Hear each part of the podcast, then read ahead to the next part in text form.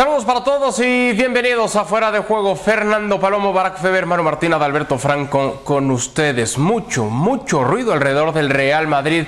Ya les estaremos diciendo qué es verdad de todo ese ruido y qué no es verdad de todo lo que se habla alrededor del cuadro merengue que va a tener en los próximos días un calendario complicado, difícil, en el que por supuesto que no pueden tropezar si es que quieren mantener vivas sus aspiraciones en cuanto a liga y Champions. Acá el calendario merengue el Madrid recibe al Elche este fin de semana, mientras que van a definir su boleto a cuartos de final de Champions a mitad de semana contra el Atalanta. Los merengues estarán jugando en Balaídos el 20 de marzo antes del parón por fecha FIFA. Dos buenas noticias para el técnico Zinedine Zidane. Manu recupera a Sergio Ramos y Eden Hazard para este fin de semana. La mala, Marcelo es baja. Es cierto, Marcelo que ha perdido ya mucho terreno como titular en el equipo, pero Marcelo se une a los lesionados. Carvajal, Mariano y Odrio. O sea, hablemos, Manu, primero de la importancia de recuperar a dos tipos como Sergio Ramos y Manu Martín y el plan que hay para tenerlos en el partido de Champions de mitad de semana. ¿Qué tal? ¿Cómo estás? Un saludo para todos. Eso era lo que te iba a decir. Es más el plan del partido del martes que el plan del partido frente al Elche. Si el partido frente al Elche va bien, supongo que Ramos tendrá minutos y Hazard también, pero hay que esperar a ver cómo se desarrolla. Yo creo que ya Zidane ha aprendido a repetir lo que hacía otras temporadas. El que sale de lesión no entra directamente en el once titular y no lo hizo con Hazard, se lesionó, no lo hizo con Carvajal, se lesionó y no creo que vaya a arriesgar ahora mismo con Ramos. Yo creo que tendrán minutos, pero también va en función de cómo vaya el partido. Un partido que si hacemos caso a la clasificación no le debería crear ningún problema al Real Madrid, si hacemos caso a las derrotas que ha tenido este año en Valdebebas han sido frente a equipos de esa parte baja de la clasificación, con lo cual no se puede descuidar para nada el Real Madrid. Pero yo creo que la vuelta a la convocatoria es más pensando en el martes, sobre todo en el caso de Ramos, vamos a ver cómo vuelve, en qué estado vuelve y, sobre todo la jerarquía y el, el orden que ponen en la defensa si lo sigue manteniendo, más pensando, como digo, en el martes que en el partido frente al Elche. Por supuesto, Fer, que los dos futbolistas son eh, de suma importancia para el Real Madrid, pero pensando en ese compromiso que bien señala Mano, ¿a quién necesita más el cuadro merengue? ¿A Sergio Ramos o a Eden Hazard? Hola, ¿qué tal? Un gusto saludarles. Son dos jugadores del Real Madrid. La importancia se le ha dado cada uno de acuerdo a lo que dejan en la cancha y es mucho más eh, evidente que la importancia de Ramos para este equipo es fundamental. Con Hazard pueden pasar tranquilamente toda la temporada y no se le extraña porque hasta ahora no ha dejado nada más que el recuerdo de un caro fichaje para, el cuadro blanco. Eh, de Zidane ahora no se puede entender mucho tampoco, si, si a Benzema lo puso el otro día tras una larga ausencia también eh, como titular en el partido contra el Atlético de Madrid, y, si el partido es para... Si la temporada ahora se juega en el partido de mañana, claro que Ramos está, pero eh, tiene que tener minutos pensando en el partido frente al Atalanta, no tanto en, el, en el rival que enfrentan en, en esta próxima fecha de liga porque eh, si bien es cierto, Elche es, un equipo que tendrá urgencias y muchísima fútbol, pues le cuesta tener para poder hacerle daño a un conjunto como el Madrid y en consecuencia me parece la planificación lo puede llevar a entrar en unos minutos finales de un partido que pueden decidir más temprano. Eh, eh, hablando de Sergio Ramos y entendiendo que viene de un periodo largo de ausencia y, que también tiene pendiente en la cabeza el tema de su renovación, apenas hace unos días decía, no ha habido nada nuevo, por ahí no hay noticias, demás, eh, ¿qué versión podemos esperar del regreso del español? Es, es complicado aventurarse ahora mismo, ¿no? Hacia ciegas, pero con la experiencia de lo que hemos visto de Sergio Ramos es que si el partido del Atalanta se pone bravo, mejor tener a Sergio Ramos, que lo normal es que responda. Eh, es un poco moneda al aire, eh, también, también lo ha sido. Casi siempre sale sol, pero, de repente también te puede salir la otra cara de la moneda, pero es una apuesta que, en la que tienes que jugártela, ¿no? Más allá de que no se encuentre probablemente al 100% de sus capacidades físicas. Lo cierto es que hasta ahora eh, el Real Madrid ha sufrido mucho sin Sergio Ramos cuando ha tenido que jugar militado. Porque honestamente la, combinación ahora mismo, Nacho eh, se ha complementado bien con Barán y los partidos del Real Madrid que tantas dudas generaron eh, al principio de la ausencia de, Ramos se han ido disipando. Los últimos cuatro o cinco partidos del Real Madrid a nivel defensivo no ha tenido problemas, pero no vamos a esperar a que los tenga, ¿verdad? Como para acordarnos de Sergio Ramos. Por eso y más allá de lo que te pueda aportar defensivamente, el gol que tiene Sergio Ramos no lo podemos olvidar en un equipo que está tan carente de gol. Ahí está Sergio Ramos también con, su cuota como segundo gran goleador del equipo. Esa es la realidad, la triste realidad del Real Madrid después de Benzema. Y bueno, la, cuota de liderazgo que esa pues se da por entendida. En conferencia de prensa decía Zinedine Zidane que la confianza que se le tiene en el cuadro merengue a Eden Hazard e, es grande y decía cuando esté físicamente a tope va a estar de maravilla, con otras palabras, decía, eh, tratando de, mantener esa confianza y darle también esa confianza a un futbolista que no había pasado a lo largo de su carrera por un periodo de lesiones como el que ha tenido como jugador del cuadro merengue, ¿no? Sí, no, y, también Kaká vino sin lesiones y fíjate cómo, cómo salió. Sí. ¿Qué va a decir Zidane en rueda de prensa? Dentro de Valdebebas eh, la, confianza en Hazard ha disminuido hasta límites insospechados, incluso eh, se habla de, de, venta, de si hubiera una oferta deshacerse de, de Hazard, porque porque es que no ha funcionado. Es que, es que sí, no se había lesionado nunca en el Chelsea, sí, pero aquí llegó, eh, llegó gordo, no se cuidaba en verano, luego se lesionaba enseguida, volvía a reaparecer, se volvía a lesionar. Es decir, Zidane en rueda de prensa tiene que decir lo que tiene que decir. No puede decir no quiero a este jugador porque se me lesiona cada dos por tres. Pero como decía antes Fernando, si es que eh, eh, ha pasado tan desapercibido que igual que con Ramos que, también, eh, como dice Barak, ¿no? Con, con, la inclusión de Nacho junto a Barán ha desaparecido ese, ese falso mito de que cuando no juega Ramos el Real Madrid pierde, pero, pero que ha sido así durante muchos partidos. En el caso de Hazard es que le daba igual, es que nadie se acuerda de Hazard ni del gran fichaje que hizo el Real Madrid cuando llegó Hazard y el dinero que se gastó. Da igual quien juegue, da igual, nadie se acuerda de Hazard, no es el mismo caso de Ramos. Con lo cual yo creo que no es hasta cierto punto determinante si está, no está, si juega unos minutos o si se espera el partido del Atalanta. El que está esperando un socio Fer es el propio Karim Benzema, que de pronto puede voltear y decir, bueno, alguien ayúdeme un poquito, ¿no? También échenme la mano porque yo tengo que resolver y hacer todo con las dos piernas, con una pierna porque vengo regresando de lesión y también me están exigiendo que vuelva a aparecer. De pronto será que él dice, necesito algún socio.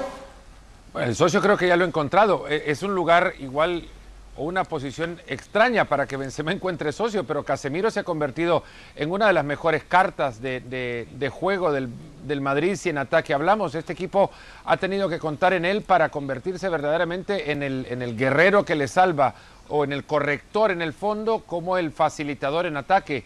Ese es el socio que ahora se encuentra en la realidad, eh, Benzema. Luego, en el papel tendría que aparecer de otros lados, pero es que encontrar, por ejemplo, a Asensio como socio de Benzema, cuando Asensio mismo no, no lo ubican en el puesto donde mejor Asensio puede actuar, que es de media punta, es, bastante difícil. Mina cada vez que por, ese, que por los costados juega Asensio, la confianza del jugador español. Del otro lado, Rodrigo apenas viene saliendo de lesión también. Vinicius no sabe para cuándo es bueno y esto tampoco es bueno para su su confianza en el partido en el que pensábamos que tendría que arrancar, porque además la banda eh, por, la, por, la, que juega Vinicius. Era la más débil del Atlético de Madrid por el regreso apenas de Tripier y demás, lo dejan en el banco de suplentes y tiene que entrar a servir de catalizador en el segundo tiempo. Es la única manera en la que se le puede encontrar eh, relevancia a Vinicius. Y en ese momento, pues ya, ya es, en el momento del empuje, del, atropello futbolístico en el que encuentra el Madrid los últimos 15 minutos de los partidos en los que no se logran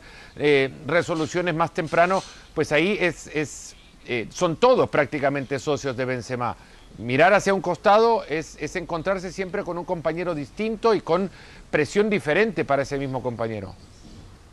No, y, hay, un aspecto importante también, eh, el análisis es perfecto el que ha hecho Fernando, al que habría que añadir Dos cosas más. Bueno, una muy, muy doméstica y es que Benzema no ha entrenado del todo bien esta semana. Eh, el hecho de que saliera de lesión eh, le ha hecho mm. ir un poco renqueante durante la semana en los entrenamientos en Valdebebas. Pero el otro, el otro hecho son las urgencias, lo que yo llamaría las urgencias.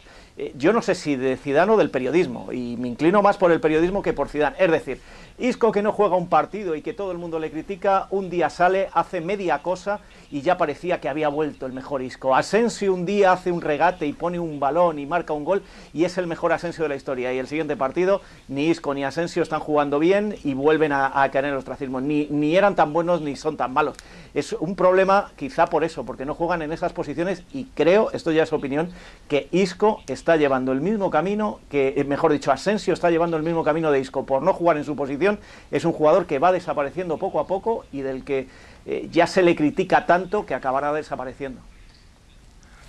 Entonces, Barak, y entendiendo lo que está diciendo Manu sobre el rendimiento en los entrenamientos de, Karim Benzema, después de que se le aventara, yo insisto, se le aventara así ante el Atlético volviendo de lesión, pero porque la urgencia lo, podía demandar, tendría que tratar de dosificar a Zidane con estos dos futbolistas, con Ramos y Den Hazard, darle algo de minutos para tratar entonces sí de aventarlos contra el Atalanta, o ahí tampoco, ahí la apuesta sería, como vaya el partido, vamos viendo.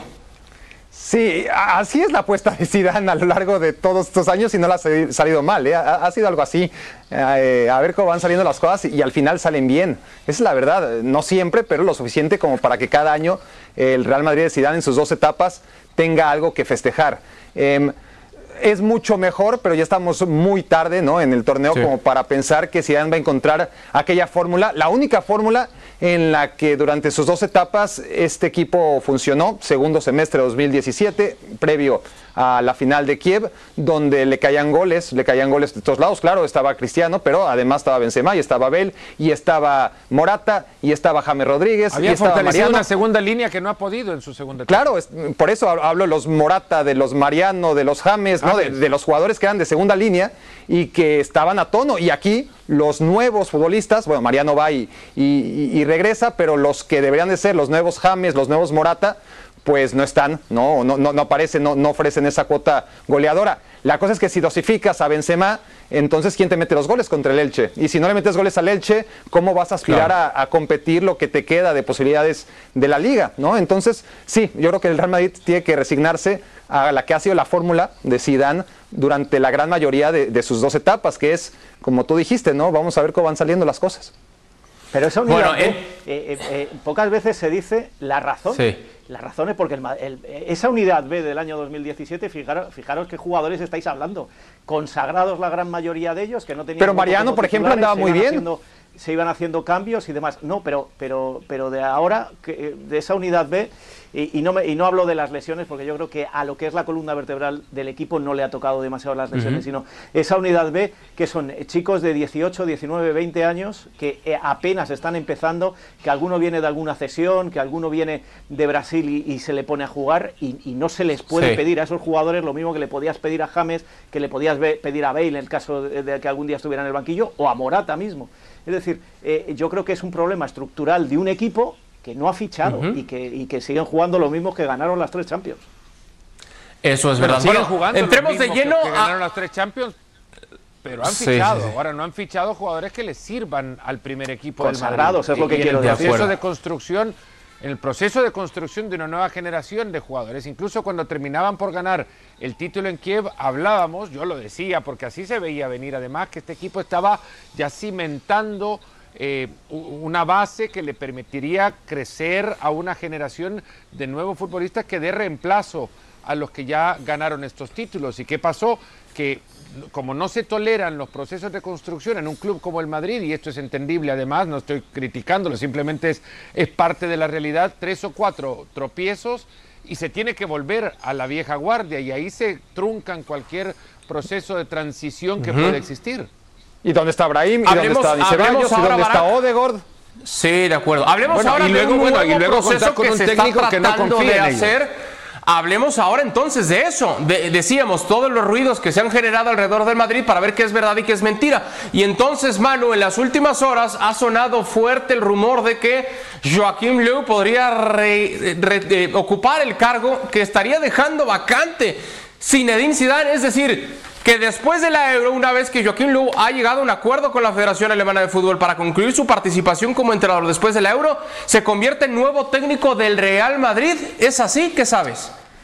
Más que rumor, te cuento la noticia, porque la he dado yo. A ver. lo, que, lo que vengo contando es el interés en el Real Madrid en contar con Joaquín Lowe, que no es nuevo en Florentino, que hubo reuniones cara a cara en un hotel aquí en Madrid no hace demasiados años, en esas transiciones entre un entrenador y otro, y que nunca han encontrado el momento en el que entenderse. Es decir, cuando Lowe tenía novia, el Real Madrid no tenía novio, y cuando el Real Madrid tenía novio, el Real, eh, Lowe acababa su contrato con Alemania. Es decir, ese era un amor que nunca llegaba a corresponderse. Ahora llegan en un momento en que los dos están necesitados. ¿Por qué? Por dos motivos. El primero, lo hemos contado desde el principio de temporada.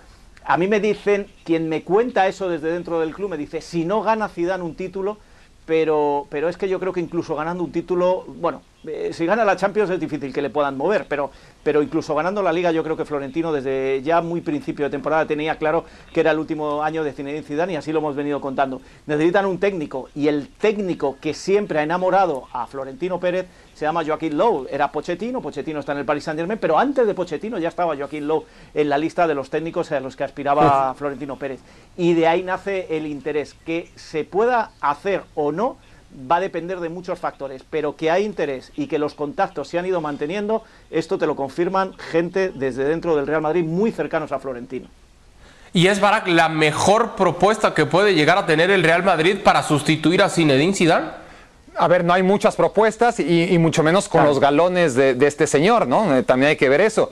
Pero es una apuesta sumamente arriesgada en lo que se refiere a que, a ver, eh, es un señor que no ha dirigido a nivel de clubes en 20 años. Eh, es otra cosa, es otra cosa totalmente distinta y cada vez más diferente dirigir a una selección nacional que dirigir a un club. Cuando lo hizo en el Friburgo, bueno, fue hace muchísimas décadas y además en un contexto totalmente distinto al que se encontraría en el Real Madrid. Es verdad que se viene hablando de, la posibilidad de que Joaquim Löw llegue al Real Madrid.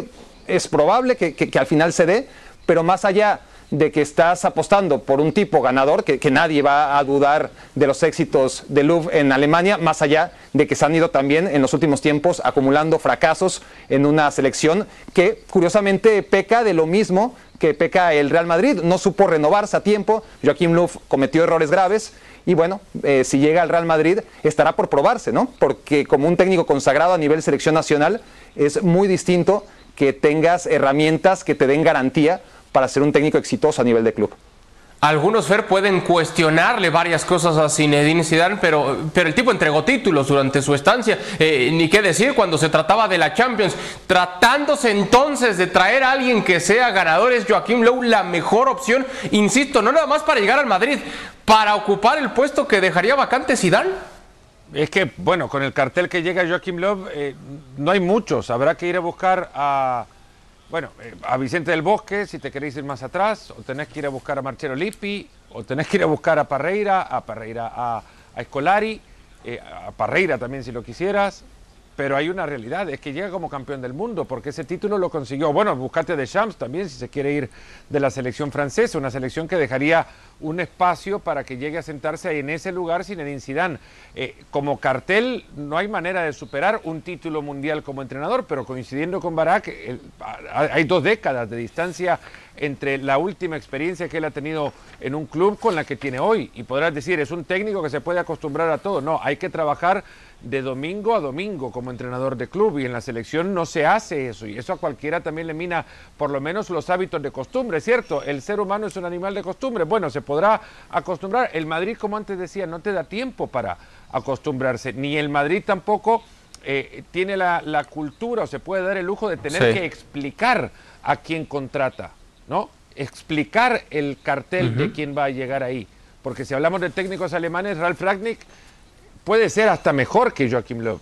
Ahora, como los proyectos y la construcción de identidad y la construcción de un sello que identifique futbolísticamente a un club, eso no te da un trofeo, pero me parece hasta más valioso que un trofeo, eso no lo van a poder mostrar en una portada de periódicos. Entonces a Ralf Ragnick no lo van a poder explicar para llevarlo al Madrid. Pero me parece mejor técnico que Löw. Ahora, Löw es el campeón del mundo, ¿no? No, y, un hándicap, abundando lo que dice Fernando, y es, ¿está el madridismo preparado en una temporada que va a ser, o una pretemporada que va a ser de absoluta transición, con ventas, con compras, para esperar a un técnico hasta que acabe la Eurocopa? Ese es otro problema que, se lo debería mirar el Real Madrid.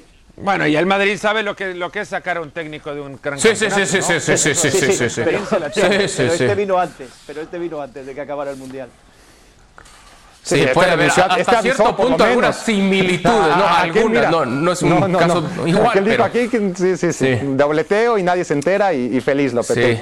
Sí, de acuerdo. Bueno, dejamos el tema del Real Madrid, ese sí es verdad. Eh, parece que lo de Cristiano volviendo, ese sí que no, que no es verdad. Partido muy interesante en la Serie A este fin de semana cuando el Milan se mida al conjunto del Napoli, los dos equipos con ausencias importantes, los dos necesitados. Barak, el Milan porque necesita acercarse eh, lo más posible a un Inter que parece que no le duele nada. El, Milan marcha en el segundo peldaño, solo por debajo del Inter. Los rosones solo han podido ganar dos de los ocho partidos que han jugado en San Siro en 2021. Por su parte, el Napoli de Gattuso está en la sexta posición, aunque suma más goles y menos tantos encajados que su rival. Decía Barak, los dos equipos con ausencias importantes. ¿A qué equipo le van a doler más los futbolistas que no van a estar presentes? A ver, en el Milan regresan unos cuantos, pero el Milan nunca en esta temporada ha tenido problemas eh, para lidiar con las ausencias. Cuando parecía que dependía totalmente de Ibrahimovic, se va Ibrahimovic un par de meses y el Milan no deja de ganar. Y cuando se ha ido Charanoglu, que es también muy importante, ha encontrado siempre la manera de poder abastecer de futbolistas con una actitud tremenda, muy jóvenes la gran mayoría de ellos, y que más allá de las ausencias, que, que, además está por recuperar, me parece, para este partido a gente importante como el propio Chalanoglu, como a Revic, son, son jugadores que, que, mejor que estén a que no estén, obviamente, pero el Milan no, no, no echa de menos a, a los a los futbolistas de los que va adoleciendo, porque tiene, me parece a mí, Stefano Pioli, las ideas muy claras, los chicos muy absorbidas y al final de cuentas este Milan ilusionado en poder competir por la Serie A, lo cual para mí es un espejismo, ¿no? Eh, la está viendo ahí durante toda la temporada, pero no es algo de lo que, para lo que esté capacitado este Milan, pero en ese afán de intentarlo está alargando la, la Serie A, es el único eh, rival que ahora mismo podemos decir tiene alguna posibilidad de evitar que el Inter sea un campeón, que, que es un campeón inminente y el verdadero enemigo del Inter es el propio Inter, y el Milan uh -huh. en este afán de ir por el Scudetto, lo que está haciendo es prácticamente sellar su participación en la próxima Champions League. Y eso sí, puede ser un parteaguas en la historia moderna del club. Demasiados años sin recibir los ingresos por jugar en Champions, ese paso adelante que va a dar el Milan, aún en la búsqueda del campeonato, pero consiguiendo como beneficio colateral uno de estos cuatro primeros puestos me parece trascendental. Y lo del Napoli también está recuperando eh, futbolistas a la baja. Es un equipo que tiene muchas más dudas, pero que también como el Milan no se resiste, no, no se resigna, quiero decir, a la derrota. No tiene todavía muchas ganas de vivir y va a pelear, eh, va a pelear hasta el final. Muchas ganas y también Fer necesidad para poder acercarse a puestos europeos. Están a dos puntos del Atalanta, tres de la Roma en el sexto peldaño. Y el que podría reaparecer es el mexicano Irving el Chucky Lozano, que desde el pasado 13 de febrero eh, fuera por lesión, aunque ya a mitad de esta semana se incorpora a los trabajos junto al resto de sus compañeros.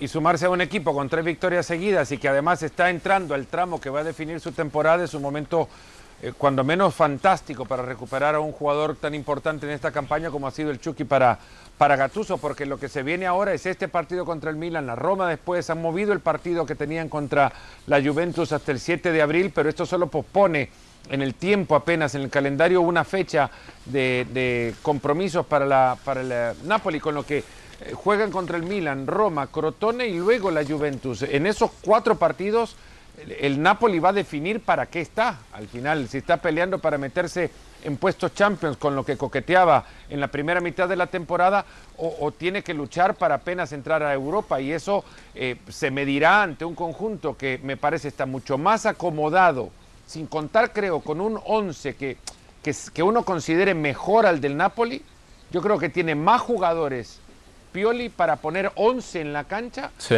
que le hagan frente al Napoli en cualquier momento de la temporada.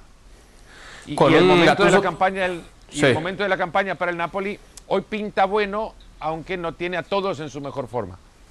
Hoy pinta bueno, Manu, pero a lo largo de toda la temporada ha sido hoy pinta bueno, mañana quién sabe, luego pinta mal. Gennaro Gattuso en 200 veces se ha, se ha, dicho que podría ser su último partido, saca el resultado, el dueño del club dice vamos a seguir con él. ¿Él también está tambaleándose?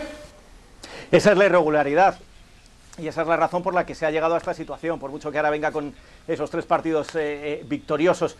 Y este, es que este Nápoles también me recuerda a otros equipos de la Liga Española, parecen una moneda al aire. Eh, lo que sí está claro es que en estos partidos tiene que dar la cara si no se quiere descolgar de la parte Champions, incluso de la parte Europa League. Y enfrente tiene un equipo que va a estar pensando más en el partido de vuelta de Europa League con el Manchester United del, próximo jueves que en este. Los dos recuperan jugadores, estamos de acuerdo, pero ¿hasta qué punto eh, Pioli va a jugar con lo mejor y va a desechar jugadores eh, o, va a reservar jugadores para jugar frente al, al, al United el jueves? porque, como decía Barak, si es que al final eh, sí, está persiguiendo, está persiguiendo, pero no termina de alcanzar a un Inter que parece que se va a marchar de manera definitiva. Eh, ¿A dónde te la juegas? Pioli, ¿a qué se la juega? ¿A, la Liga por, por, apurar opciones o se espera a la, a, la, a la Europa League? Y el Nápoles, sin embargo, es su única baza y su baza es ir a por todas en este partido. Por lo tanto, pensando que tiene mejor equipo para mí el, el Milan, creo que el Napoli va a ser el que más ponga la carne en el asador en este partido tan cerca y a la vez tan lejos esos seis puntos que hay entre el líder, el Inter y el conjunto del el Milan. Partidos destacados este fin de semana. El Inter visita al Torino, por su parte la Roma se estará midiendo al Parma. La lluvia de Cristiano, todavía de Cristiano, se va a medir al Cagliari, mientras que el platillo estelar será el que decíamos el Milan ante el conjunto de el Napoli. Repasamos actividad de este día en la jornada 27 de la Serie A. La Lazio se vio las caras con el conjunto del Crotone, la Lazio que se ponía en ventaja. Así Milinkovic Savic marcaba el primero del partido y después llegaba Simifer para tratar de hacer algo, tratar de igualar las cosas. Si hay resultados mentirosos es este, ¿no? 3 a 2. No dice, uh, qué partidazo. Pues la Lazio estuvo encima del campo del Crotone todo el tiempo, todo el partido, y fueron estos momentos en los que el cuadro del Crotone se animó con Simi, por ejemplo, de fuera de área, en una aproximación que el Crotone sí había merecido, había buscado en ese momento del partido eh, lo que terminó consiguiendo, pero por volumen de juego, esto se lo tendría que haber sacado la Lazio con mucha mayor holgura. ¿Qué te pareció el partido, Barak? Es un partido en el que cuando juegas contra el Crotone das por hecho que vas a ganar los tres puntos y que sin embargo la Lazio tiene tantas dudas a, nivel defensivo que, que, al final ahí está, ¿no? más allá de la lectura del partido que hace Fer, que, es verdad, es decir, eh, la Lazio pudo haber ganado solamente por más goles, sigue esa fragilidad defensiva que no era característica del equipo de Simón Inzaghi hasta unas semanas donde se está desmoronando. Hablemos, Manu, del Atalanta. Se midió ante el conjunto del Spezia, el Atalanta que llegó a estar en ventaja incluso hasta de 3 a 0 en el partido, ante Piccolo al final terminó por descontar y dejar el marcador final en 3 por 1. Y te voy a contar la verdad, yo he tenido la suerte, porque tenía que, participar en Sports Center y en algunos otros shows, he tenido la suerte de sentarme a ver el partido en la segunda parte y escuchaba a los eh, comentaristas de aquí de Movistar Plus en España decir que mal el Atalanta, que partido más aburrido, y de repente ha hecho los tres goles de manera consecutiva y le ha dado la vuelta o, ha puesto el partido a, su favor de una manera clara. Este es el Atalanta. El Atalanta es que tiene mucha fuerza arriba y así es como eh, acaba llevándose los partidos. Parece que no hace nada, pero al final se lleva los tres puntos según una claridad increíble. Además, los tres han sido golazos. Por lo tanto, cuidado a este Atalanta que el martes puede dar un susto en Valdebero. lo, de Muriel está tremendo, ¿eh? O sea, a, nivel mundial. Muriel es lo que está haciendo Muriel todas las semanas, sí, sí. Sí, señor. Sí, de acuerdo. Bueno, y así entonces con esta victoria subieron a la cuarta posición de la Serie A, igualando en puntos a la Juve. La Lazio le pegó a Napoli tras vencer 3-2 al Crotone y ya cuenta con 46 unidades. Bueno, así entonces, partidos a destacar en Premier este fin de semana. Thomas Tuchel buscará mantener el victo con el Chelsea frente al Leeds United. Este sábado, por su parte, el Manchester City visita al Fulham.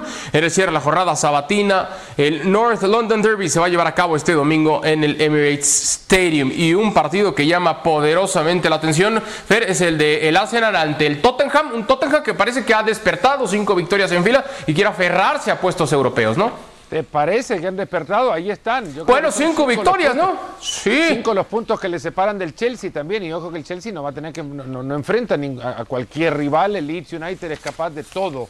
Y, con esto también digo que es capaz de ganarle al Chelsea, y, pero con lo mismo también digo que es capaz de perderlo y por goleada.